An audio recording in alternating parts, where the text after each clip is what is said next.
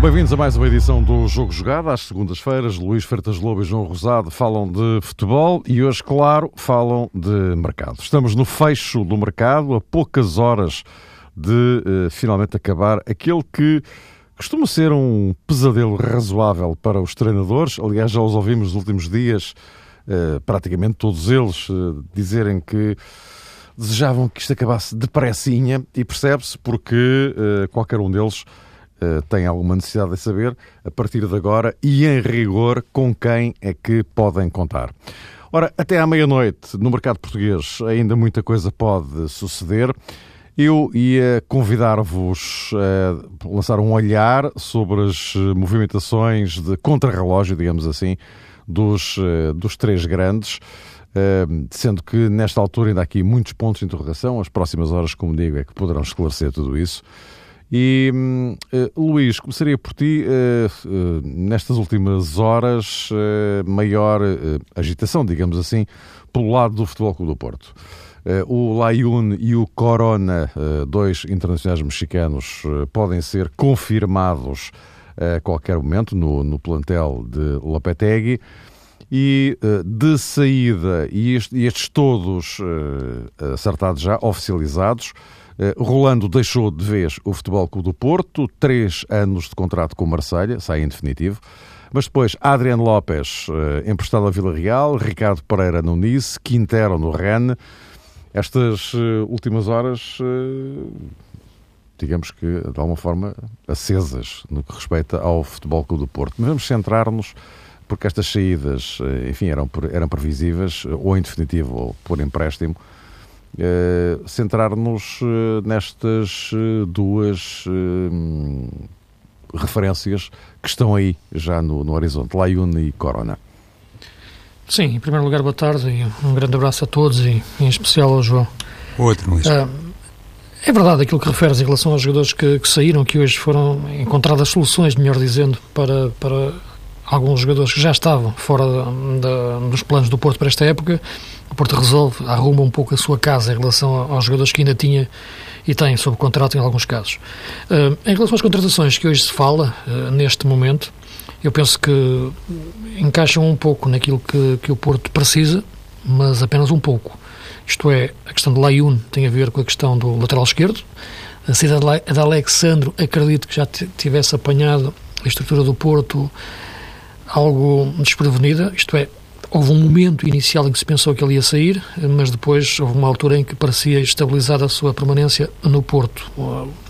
A investida da Juventus acabou por levar o jogador numa altura em que o Porto já tinha contratado Sissoko, mas não acredito que imaginasse Sissoko a, a, a titular.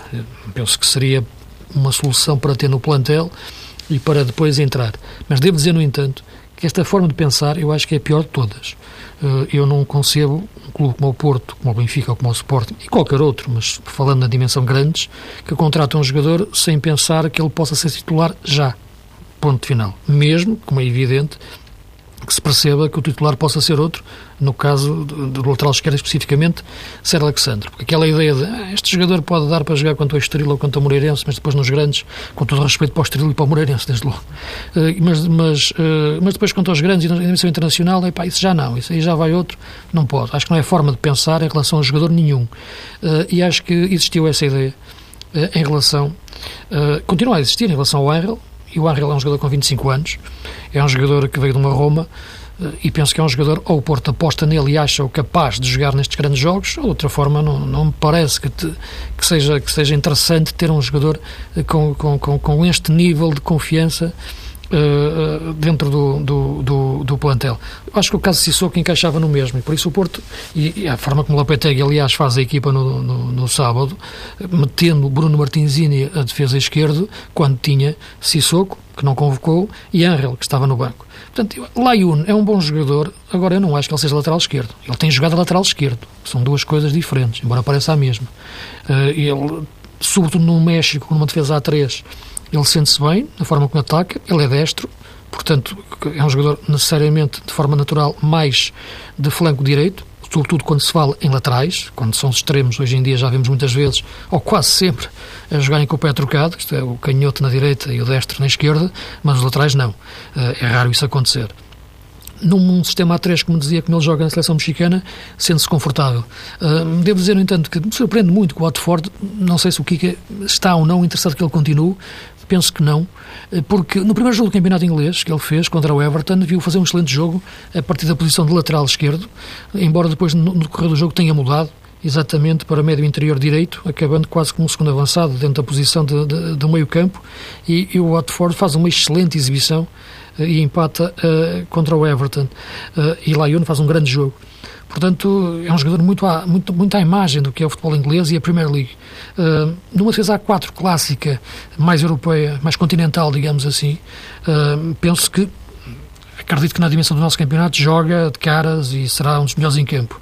Mas uh, é um jogador que precisa de aprendizagem tática para jogar numa defesa A4 clássica nível, dentro do futebol europeu uh, continental. O Corona é um bom extremo, mas não é aquilo que o Porto precisa, como se viu no jogo de, de, de, de sábado e como Lopetegui experimentou quando meteu Brahimi na zona central. Isto é, como um médio ofensivo, quase segundo avançado, no papel número 10 ou, ou no sítio do número 10. O Corona é um extremo, é um ala. Uh, talento, mas é um ala. Uh, e, portanto, o Porto que investiu muito na contratação de Lucas Lima, procurou muito, penso que não vai conseguir, uh, salvo, claro, ainda as horas que faltam, continua com esse déficit de criatividade no seu meio campo. Tem muitos médios, mas nenhum deles dá aquele passo em frente na criatividade. Criatividade, capacidade de criar jogadas de perigo, a entrada da área adversária, sobretudo através do último passe. e o que acontece é que vimos Lopetegui mexer na equipa contra o Estoril, fez quatro alterações dentro do seu meio campo. Uh, meteu André André e Herrera no decorrer do jogo, mas para além disso foi, foi invertendo o triângulo, em de ter um pivô ou dois, alternou quatro vezes, uh, mudou quatro vezes, uh, e, no meio caiu Brahimi da posição 10, quando pensou, quando viu que o jogo estava a fugir ao controle. Portanto, continua a faltar esse elemento na equipa do Porto. Pode ser, na minha opinião, como se viu na pré-época, em alguns momentos, em alguns jogos, bueno, e atrás sinceramente, vendo a forma como o Porto joga e as deficiências que tem às vezes de construção, de pressão sim, como, ele, como o Lopetegui estava a identificar, mas aí é a falta de coordenação muitas vezes entre os dois pivôs. Sair quem vai para pressionar, se é o Embolá ou o Danilo, porque eles têm os dois capacidade, capacidade para pressionar, não estão é coordenados. Mas vendo o déficit de circulação e de saída de bola do Porto no jogo com o Estoril, eu continuo a perguntar porque é que o Rubem Neves não, não tem mais oportunidades uh, ou não entra na, na, nas ideias de, de jogo de, de Lopetegui. Mudou tanto aquele meio-campo. Uh, e eu só pensava, mas o Rubem Neves não caía aqui, não ia dar a luz que a equipa do, precisava no meio-campo a circular a bola. Eu penso que sim. Uh, embora tudo isto tivesse sido testado na, na, na pré-época, começar o campeonato com tantas dúvidas e mudando tanto a equipa no decorrer de um jogo, ou, ou o desenho do meio-campo e os seus intérpretes, é que acho intrigante e preocupante. E no meio disso tudo, não ver Rubem Neves ainda acho mais estranho. E, uh, João, assim num, num, num, apanhado também em relação, em relação a isto, para depois avançarmos também para, para o Benfica e para, para o Sporting, uh, embora tivéssemos cruzado pelo Porto, porque de facto houve mais, uh, mais dados durante, durante esta tarde, e vamos ver se ao longo da noite não, não, não surge mais, mais alguma coisa, não é? Uhum. O caso do, do Futebol Clube do Porto, Mário, na minha ótica, não difere muito do caso do Benfica e também do Sporting no que respeita a esta questão. Parece-me que é um bocadinho incompreensível que se deixe para o último dia uma aposta de peso no mercado ou um golpe daqueles eh, significativos no mercado dos jogadores. Uma equipa como o Futebol Clube do Porto uma equipa como o Benfica e o próprio Sporting não podem uh, verdadeiramente, em nome da sensatez, aguardar pelo último dia para sonhar com uma grande transferência ou com uma aquisição que depois uh, represente, do ponto de vista desportivo, de facto, uma aposta fortíssima. Há casos que eventualmente servem para hum, traçar aqui um parênteses de exceção, jogadores que à última hora acabam por ser recrutados e depois têm uma colaboração muito interessante nas campanhas eh, dos clubes grandes portugueses. Mas nesta altura, neste momento em que toda a gente olha para o relógio e os adeptos estão muito ansiosos, eu acho que era precisamente de aguardar o contrário, que a experiência, as fórmulas que no passado já nos deram conta de alguns insucessos e, sobretudo, a maneira como muitas vezes os treinadores tiveram realmente o seu trabalho afetado, tudo isso deveria ter servido para os responsáveis dos três grandes em Portugal adotarem desta feita uma estratégia diferente e se calhar eh, era obrigatório na fase de pré-época já ter as coisas muito mais clarificadas. Eu julgo que hum, quase todos aqueles que observam o futebol concordam com a sensação de que Porto, Benfica e Sporting precisam de se reforçar em determinadas áreas, mas, na minha opinião, aqui o que deve ser, num primeiro momento, sublinhado é que já não deveria ser assim. Tudo isso já deveria estar devidamente acautelado, seja qual for o prisma que se adote para tentar analisar esta questão. O Benfica, porque trocou o treinador, e mais importante seria ter já jogadores completamente definidos para os lugares-chave. Como é óbvio, no Benfica sabe-se há muito tempo do grau de indisponibilidade de um jogador como Eduardo Salvio. Conhece-se há muito tempo esta novela a propósito de Nico Aitan. Enfim, o drama do lateral esquerdo é uma questão clássica no Benfica e parece-me que. falas disso, eh, não é nada garantido que Siqueira possa mesmo ir para a luz.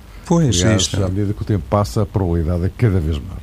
Exato, Mário, e nessa perspectiva, Rui Vitória sentir-se-á claramente afetado e com razões para isso, já que mencionaste agora um dossiê mais próprio, ao que parece, eh, do Benfica. Porque aquilo que disse Luís Filipe Vieira no dia da apresentação da Rui Vitória passava naturalmente por parâmetros diferentes e toda a gente ficou a supor que o Benfica, a tal estrutura, a tal capacidade organizativa, seria suficientemente competente e, sobretudo, seria capaz de respeitar um tempo de negociação que levasse Rui Vitória a ter neste momento já todos os jogadores hum, disponíveis ou pelo menos com certezas a propósito de determinados lugares. É esta primeira ideia que eu imagino transversal para os três grandes, gostaria de deixar bem explícita.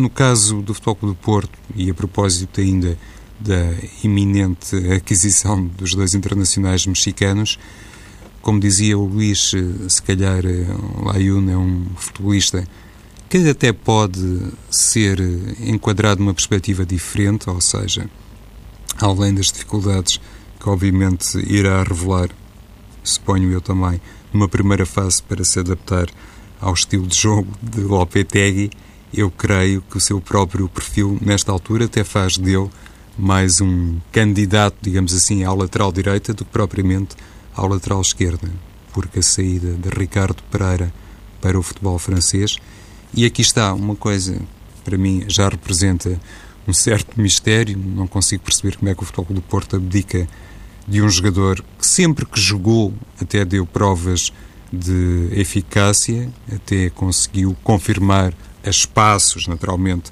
no Porto, que por algum motivo é uma pedra importante para Rui Jorge, um bocadinho à semelhança de Sérgio Oliveira, e como se isso não fosse suficiente, também continuo a considerar Ricardo Pereira um jogador polivalente, nesse aspecto dá algumas eh, garantias. O Porto, para, enfim, comatar uma eventual ausência de Maxi, eh, a menos que não esteja a ver isto bem, não me parece ter assim um jogador suficientemente traquejado para poder eh, representar uma alternativa e eu não sei até que ponto este mexicano que foi agora contratado não conta mais, ou não poderá contar mais para o Lopetegui na lateral direita. No que toca, já agora para concluir e para entroncar naquilo que disse o Luís, no que toca à posição 10 ou à, aquisição de um eventual criativo para o Futebol do Porto, como, como sabem, eu tenho uma opinião que, no fundo, dá muito crédito às iniciativas de Brahimi para o corredor central.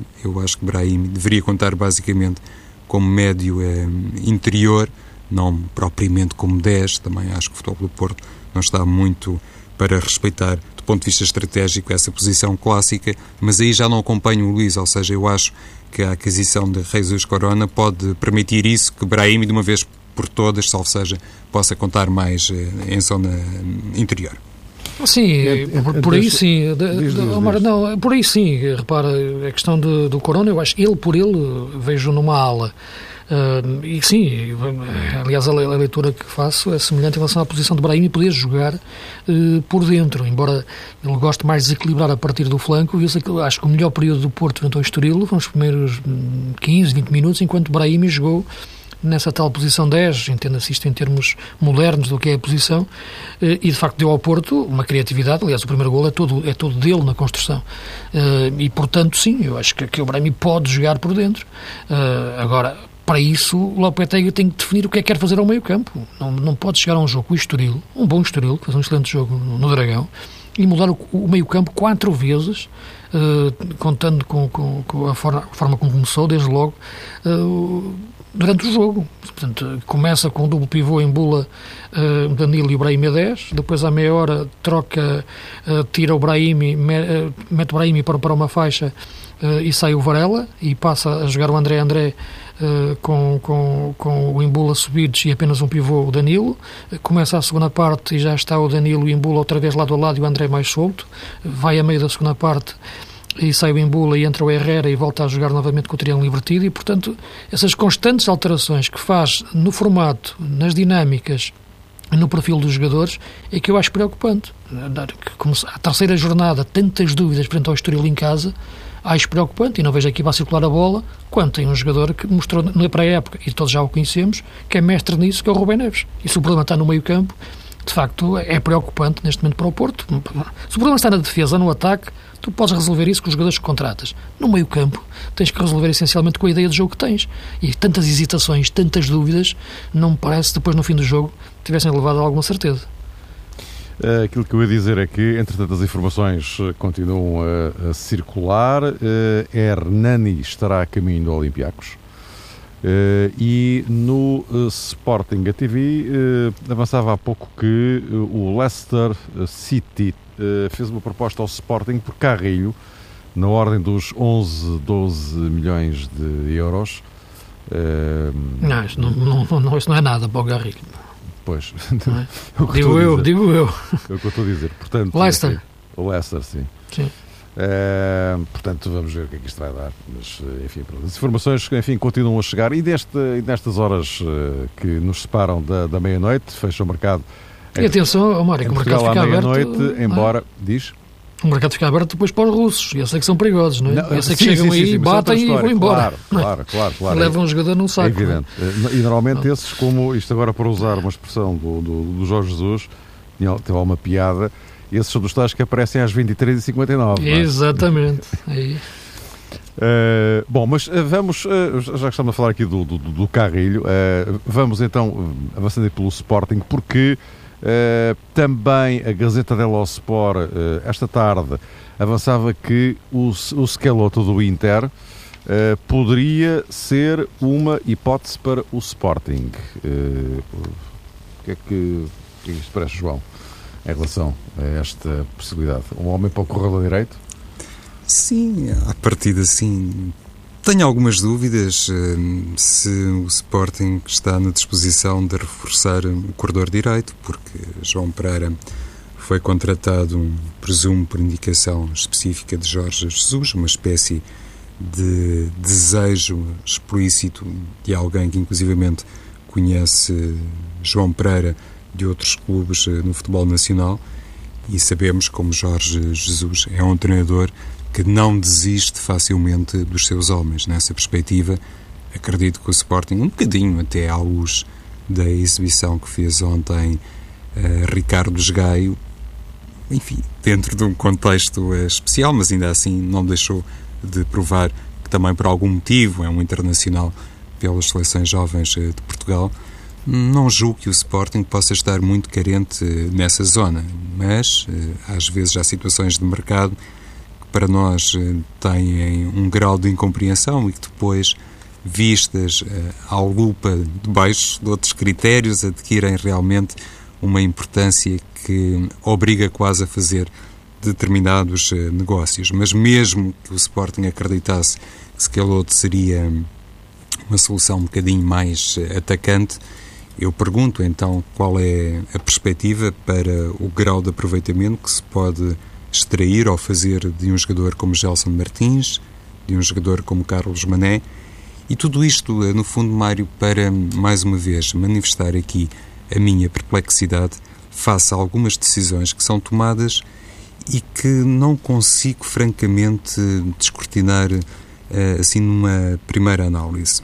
A saída, por exemplo, de Hernani, do Futebol Clube do Porto, um jogador com aquele potencial, evidentemente pode estar eh, até protegido por uma cláusula de recuperação no seu contrato, mas eu acho que é um jogador com tanta margem de progressão que me faz realmente confusão como é que os clubes portugueses, por vezes, fazem contratações no plano interno e, passado uns meses, acabam por abdicar de certos jogadores que, para mim, até já têm proporcionado provas de grande competência.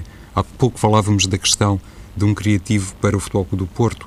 Uh, por exemplo, Carlos Eduardo, que esteve no futebol francês, também foi um jogador que o Porto eh, contratou ao Estoril, como é Evandro, e que eu acho que, no fundo, eh, teria condições para, pelo menos, eh, discutir um lugar sem querer, obviamente, substituir-me minimamente ao treinador do Futebol do Porto.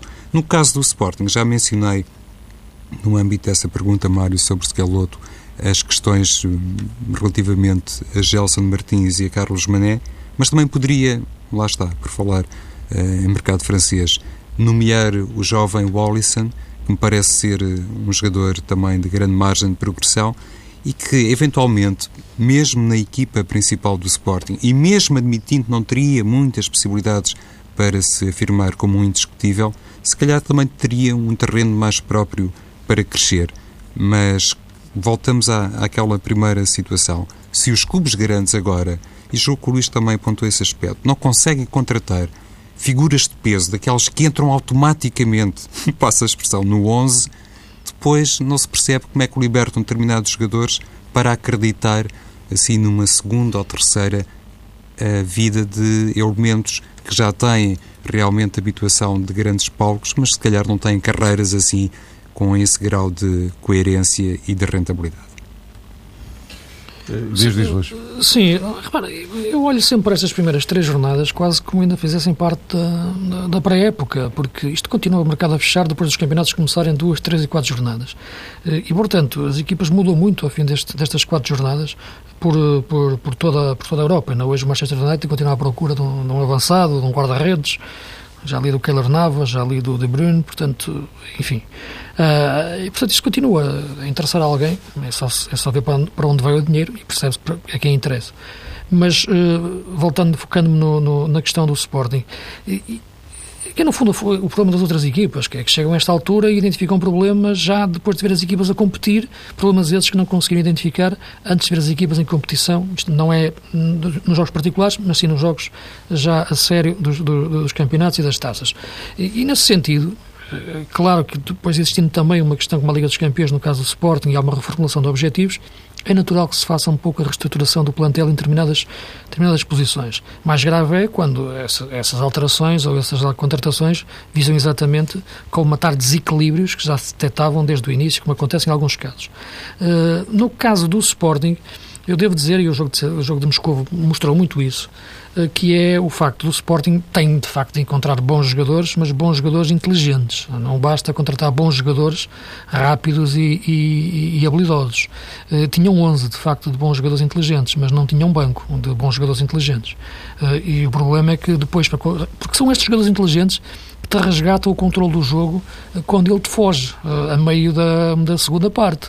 Uh, e o Sporting, falta-lhe de facto esse tipo de jogadores. É verdade que dentro do nosso, do nosso campeonato e em 4-4-2 ele pode lançar o Aquilani e resgata-lhe um pouco o, o, o meio-campo. Mas a dimensão internacional é diferente. O Aquilani, se calhar, já joga de início com outros, outros dois médios.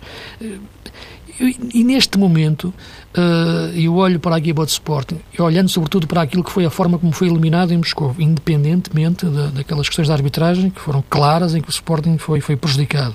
Mas no jogo jogado, e o Sporting também admitiu isso, a equipa teve insuficiências. As insuficiências já vêm de origem, e vêm sobretudo de, de, de que uma equipa não são só 11 jogadores, também é um banco E nesse banco tem os tais miúdos que Jorge Jesus diz que jogam bem, mas que levam um encosto e saem do jogo, como o Gelson Martins e o, eh, e, e, o Mané, mas a equipa precisa de jogadores que lhe agarrem o, o, o controle quando está a perder. Uh, e são esse tipo de jogadores que a equipa precisa. Eu neste momento não sei, por exemplo, e dentro das soluções que, que, que existem no plantel, o que é que está a acontecer ao André Martins? Porque, olhando para estas situações, há jogadores que podem entrar nesta linha de pensamento, não sendo os ideais, mas podem ser uh, os, os, necessários, pelo menos para responder às, às circunstâncias. Uh, e, e, e agarro mais a jogadores que já sei as respostas que dão, mesmo com as exigências máximas. Uh, e essas situações é que me parecem mais preocupante, que é existirem jogadores, como eu falava do Rubem Neves, existirem jogadores dentro é que eu não identifico verdadeiramente o que é que se pensam e querem deles. Acredito que confiem neles, como é o caso do Rubem Neves, mas Porquê que não jogam? Né? Porquê que não... Dir-me-ão, ah, vão jogar, a, seu tempo vão jogar, mas porque não é o tempo deles agora? Uh, e, e, este caso do Sporting é mais isso. Eu acho que há jogadores que estão em subaproveitamento dentro, dentro do plantel e isso notou-se no jogo de exigência máxima que foi, que foi o jogo de Moscou, que, é, que o Sporting perde o controle do jogo de uma forma incrível na segunda parte. Não é perder o controle do jogo é incrível, incrível é não ter a capacidade de dar uma resposta na altura para conseguir resgatá-lo. E foi até ao fim, até ao fim, de facto, uh, uh, muito vulnerável e muito exposto ao, ao, ao, jogo, ao jogo do CSKA que acabou por ganhar. Agora, contratar jogadores neste momento no Sporting não me parece que seja que esteja, que esteja muito muito o mais indicado, mais, mais, mais previsível. É mais segurar aqueles que, que, que estão. Uh, e, e, no caso do Carrilho e do Slimani, penso que é incontornável, são jogadores indispensáveis a, a este Sporting.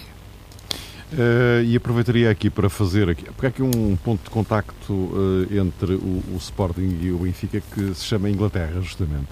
Uh, porque a imprensa inglesa está a dizer que o Reading estará a negociar com o Benfica o empréstimo do Olajon por, um, por uma época.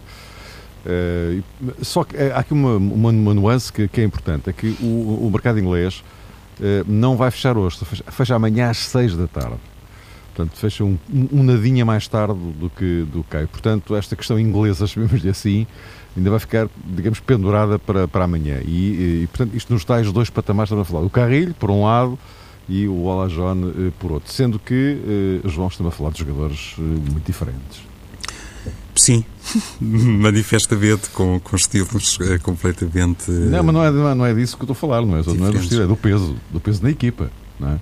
Sim, é verdade também, Mário, mas uh, do ponto de vista contratual também imagino que uma diferença sensível, porque André Carrilho termina contrato. Termina, ah, claro, claro. Essa, Isso é, pode é, ajudar uh, o clube comprador a baixar um bocadinho a sua oferta original Sabemos, e até no caso da Inglaterra, isso acaba por ser típico, que muitas vezes os contratos têm muitas alíneas e conforme também o número de jogos, a rentabilidade, os objetivos, enfim, aquelas coisas que são também tradicionais uh, no futebol moderno. Muitas vezes um clube que vende, nem sempre numa primeira fase recebe tudo aquilo. Aliás, uh, raramente recebe a pronto, mas o que eu quero dizer é que há uma verba que pode não representar o retorno total face à saída de um determinado uh, jogador. Como sabemos, André Carrilho é representado por alguém que se mexe muitíssimo bem em Inglaterra, provavelmente também um destino mais apetecível para André Carrilho no caso de o Sporting concordar com a venda do jogador e, obviamente, o próprio atleta fizer também algum forcing nesse sentido, depois da eliminação da Liga dos Campeões se calhar o Sporting tem que se reorganizar do ponto de vista financeiro, fazer o devido cálculo face àquilo que eventualmente terá de gastar para conseguir convencer André Carrilho a renovar. E se não tiver nessa disposição de ultrapassar eventualmente alguns limites que estipulou para o plantel, claro que o Sporting fica mais à mercê de uma proposta como, por exemplo, essa que aparentemente chegou do Leicester City. No caso de Ola John, do Benfica, pode também existir aqui algo do ponto de vista contratual que obrigue, digamos assim, à venda de um jogador que não foi nada barato e que, olhando para o contributo desportivo de Ola John, se calhar encontramos aqui mais um exemplo do tal déficit e podemos eh, entender que o Benfica, perante o que gastou neste jogador, acabou por não conseguir fazer nem o encaixe desportivo e muito menos o encaixe financeiro, desconhecendo eu qual será o valor da proposta que neste momento poderão ter os responsáveis benfiquistas para vender ao lado John. Mas não, acho que era mais empréstimo, não era, não era para vender. Ah, bom. Entretanto, Mário, esta situação de Ola John, seja por empréstimo, seja por saída definitiva, encaixa num aspecto que traz outra vez aqui à baila a questão que tem a ver com a emergência no plantel principal dos jogadores como Nelson Semedo e Vitor Andrade.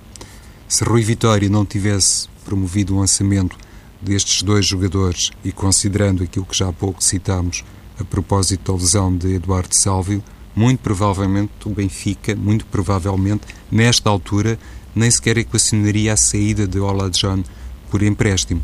O que hum, também aqui devemos eventualmente questionar é a situação referente já agora a outro extremo, Carcelá e o próprio Tarap, que nesta altura nenhum deles parece ser uma solução credível para Rui Vitória. E tal qual o Luís há pouco referia sobre o facto de estarmos apenas na terceira jornada, ou já na terceira jornada, se calhar aqui é melhor dizer assim, já na terceira jornada, o facto do Benfica ter feito duas aquisições uh, séniores com Carcelá e Tarap e nenhum deles neste momento representar uma primeira opção para a equipa principal, também isso nos faz pensar, a par daquela questão que há pouco levantámos, sobre os jogadores que, entre aspas, são desperdiçados e que muitas vezes já deram provas eh, no campeonato português. Sim, e para além disso, recordar aquilo, aquilo que eu dizia aqui quando, quando depois da apresentação do, do Rui Vitória, no programas que fizemos, e quando, já, quando ele já foi confrontado, numa pergunta que lhe fizeram, com os jogadores que já estavam contratados quando ele chegou e o que é que ele achava. Ele disse que estava tudo bem, que confiava que os tinha contratado e que, que, tinha, que tinha a anuência dele. E eram este tipo de jogadores. E não está em causa aqui o trato a qualidade dele. Sabemos é que é um jogador que arranjou problemas por todo o sítio por onde passou.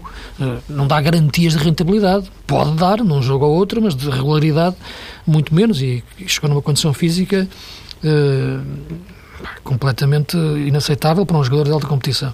E Carcela é um jogador que tem as suas qualidades, mas a verdade é que o treinador não parece uh, ver a sua utilidade. Ele, aliás, contra o Oroca utilizou quase como um lateral esquerdo uh, ou uma coisa parecida quando a equipa estava a perder e tentava dar profundidade pelo flanco. Uh, portanto, também é, é, este, este, este aspecto é muito importante.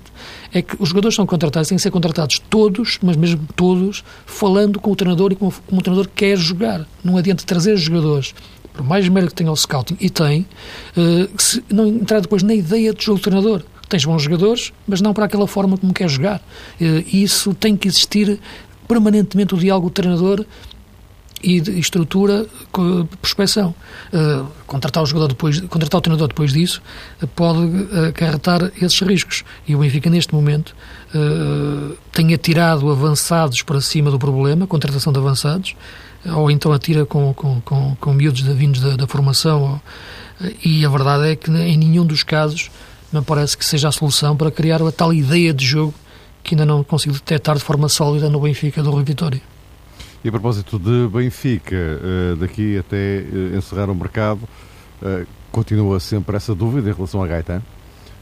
Nesta altura, e olhando para a situação neste momento, tudo aponta para que Gaetan continue. Mas, enfim, João, Gaetan é uma peça absolutamente vital eh, nesta equipa do Benfica. Se quisesse usar Aliás, aqui. último jogo, não é? Sim, se quisesse usar aqui um, um, tom irónico muito acentuado, diria que está descoberto até o lateral esquerdo que Rui Vitória tanto procura. Porque Nico Gaetan, no jogo, uh, o último, disputado no Estádio da Luz, uh, frente ao Moreirense, acabou por dar um, jeito enorme como falso lateral. Neste caso, o seu desempenho, também nesta matéria, acabou por ser superior face ao contributo de Carcelá em Aveiro diante do Aroca. E Rui Vitória, pelos vistos, gosta muito de utilizar esta nuance no jogo, de colocar um jogador mais ofensivo uh, como falso lateral, quando o Benfica está numa situação de maior uh, aperto.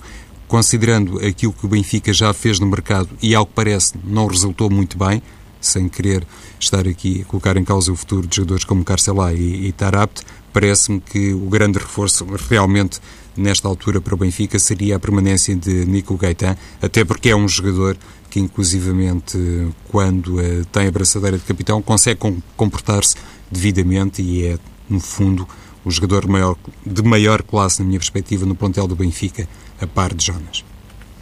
Luís, a questão Gaetan? Sem dúvida, isso não, não, não é incontornável. Eh, Gaetan está para o Benfica para mim como está neste momento Slimani. Distinguiria quase dentro do, da equipa um Slimani Futebol Clube e um Gaetan Futebol Clube, porque de facto são jogadores que, à margem de tudo, na forma como têm influenciado uh, os momentos de maior qualidade de jogo da equipa. Uh, penso que o Benfica tem um problema ali em relação àquilo que é natural, as ambições naturais do jogador em face da idade que tem e para, para, para sair, e sendo um momento-chave para isso, para isso acontecer. Agora, não me parece que, que na gestão desportiva que também faça da sua carreira, que isso possa acontecer para clubes de menor dimensão e só, só em função de um campeonato para onde vai ser mais, mais competitivo. Vamos ver se o, se o Benfica aguenta a gaita, mas penso que será muito complicado que eu faça durante muito tempo, uh, por mais de que, de que uma época. Agora, pensando no presente, que é o que interessa agora, uh, seria de facto uma baixa tremenda para, para, para o Benfica. Não é? Meus caros, estamos uh, praticamente no, no, no fecho, no fecho, não do mercado, mas da edição de hoje. Propunha-vos um minutinho, um minutinho para cada um. Para a semana falaremos com mais detalhe sobre a seleção nacional, voltou hoje a concentrar-se, uh, um particular com a França na sexta e depois a sério a sério na segunda-feira com, com a Albânia. Uh, como é que olhas para isto, Luís? Assim, num, num flash? Acho que é um jogo muito, muito importante, porque a qualificação, embora pareça decidida, não está assegurada. Portugal vai ter três jogos difíceis. Uh, e a Albânia, depois de ser atribuída a vitória no jogo com, com, com a Sérvia, tem 10 pontos e a e Dinamarca hum, também, porque pelo que está com 12, né? e a Albânia tem um jogo a menos ainda. Portanto, parece-me que, que neste, neste. calendário é com a Dinamarca na sexta. Exatamente. Uh, portanto, eu penso que são jogos muito importantes para, para, para Portugal. Uh, neste momento, a seleção, eu olho para a seleção e, sinceramente, o que eu penso é o momento de Cristiano Ronaldo. Porque, de facto, acho que a seleção vive, é, tem a dimensão competitiva que tem que nós sonhamos depois para chegar a campeonatos da Europa e do mundo e pensar em alguma coisa é, em forma, tem a ver com a forma e com a qualidade do Cristiano. Uh, na Arménia marcou três golos e resolveu um jogo fantasmagórico da nossa seleção e, portanto, espero que ele esteja no mesmo, na mesma situação. E preocupa-me, porque vendo o início do campeonato no Real Madrid, os problemas que ele tem com o treinador, vê-se que não está contente e não tem marcado golos, que é algo completamente estranho e, e intrigante para, para o Cristiano espero que aquilo que venha para Portugal seja o Cristiano que nós conhecemos e não aquele que está em depressão em Madrid. Isso é que, é, é, olhando para a seleção, é naquilo que eu penso, sobretudo depois da lesão do João Moutinho. João, o último minutinho é teu. Sim, a Albânia impõe, obviamente, respeito, porque ainda não perdeu. Como dizias, Mário vai fazer o acerto de calendário agora com a Dinamarca, mas tem realmente 10 pontos eh, somados mesmo admitindo que hum, possa sair da Dinamarca sem um resultado positivo, o jogo contra Portugal é chave para os albaneses e, infelizmente, já tem no historial a vitória de há um ano eh, em território português. Isso, claro, vai obrigar Fernando Santos a ter muitas cautelas e a apresentar uma equipa ao nível daquela que se tem exibido. Vale a verdade, Portugal, eh, nos jogos eh, em que foi preciso mostrar grande eficácia, não tem deixado que o adversário assuma o controle das coisas e muito menos em termos de resultado final. O facto de não ter eh, João Moutinho, mas também Fábio Coentrão, parece-me que levanta ali um problema na lateral esquerda. Não sei até que ponto este momento de forma de Eliseu não pode convencer Fernando Santos que até um jogador como Miguel Vosso pode ser lateral esquerdo, daí também a chamada de Miguel Vosso, que estava há muito tempo afastado dos planos de Fernando Santos, e no que toca às chamadas, eh, já disse e aproveito para repetir, estranhei muito a ausência de Paulo Oliveira, porque eu acho que Portugal também por aí poderia começar a preparar eh, bem as coisas no que toca ao eixo defensivo, olhando para o futuro. Precisamente por causa do jogo Albânia-Portugal, na próxima segunda-feira nós temos a nossa emissão às seis e não às sete, logo a seguir à futebol.